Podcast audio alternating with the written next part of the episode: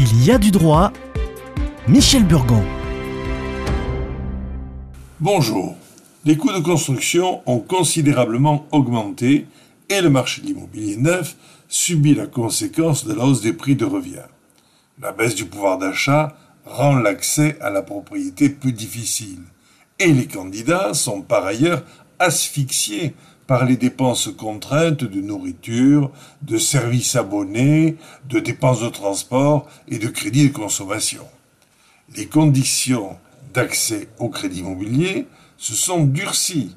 L'exclusion des ménages les plus modestes est la nouvelle donnée qui se substitue aux prêts faciles et pas chers. Les nouvelles normes énergétiques renchérissent également le prix de revient de l'immobilier. Les réservations d'appartements neufs ont donc chuté de près de 25% sur un an en 2022 et cette tendance s'est aggravée depuis le début de l'année. On compte plus de 40%. Les prix ont donc tendance à stagner, voire à baisser dans les grandes villes. Pour faire face à cette crise, le gouvernement a proposé plusieurs solutions.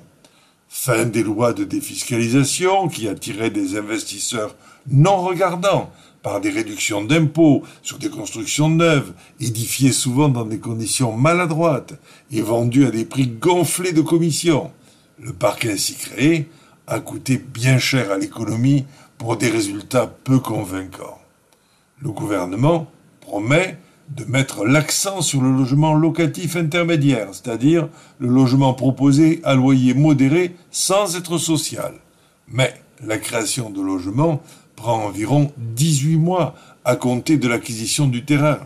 Ces nouveaux logements ne seront donc pas sur le marché avant un an et demi si les opérateurs peuvent encore obtenir des terrains à des prix raisonnables et si les coûts de la construction ne s'emballent pas sous la pression de normes de plus en plus coûteuses. Le petit prêt taux zéro prolongé jusqu'en 2027 ne suffira pas à compenser la hausse des taux des crédits complémentaires nécessaires. Et le bail réel solidaire sera mis en avant pour permettre d'acheter un logement neuf, tenez-vous bien, sans être propriétaire du foncier. Tout cela pour obtenir un prix abordable. Un montage hasardeux qui ne correspond pas du tout à nos habitudes et qui ne prend pas. La fiscalité locative serait aussi revue pour favoriser les locations de longue durée plutôt que les locations meublées touristiques de courte durée qui, elles, seraient découragées. Le gouvernement prévoit aussi de renforcer le soutien à l'investissement dans le logement social pour que des bailleurs sociaux puissent rénover leur parc tout en augmentant la production de nouveaux logements. Mais il n'annonce rien pour le logement traditionnel. Toutes ces mesures, si elles sont prises, ne seront disponibles que dans une ou deux années.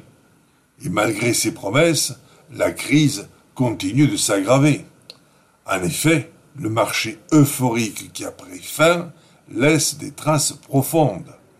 Le crédit facile et pas cher a conduit les opérateurs à accepter des prix de terrain élevés, des coûts élevés aussi pour les matériaux et les services les propriétaires de terres à bâtir ont cru, eux, être assis sur des fortunes.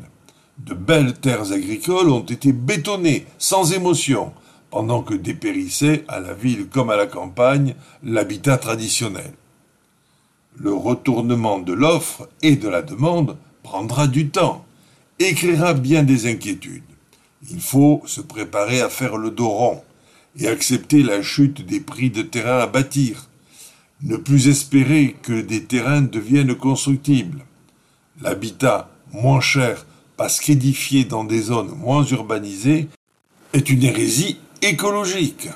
Ce qui a fait le boom de l'immobilier fait maintenant son plouf.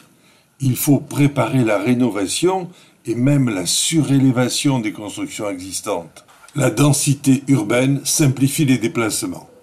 À la semaine prochaine.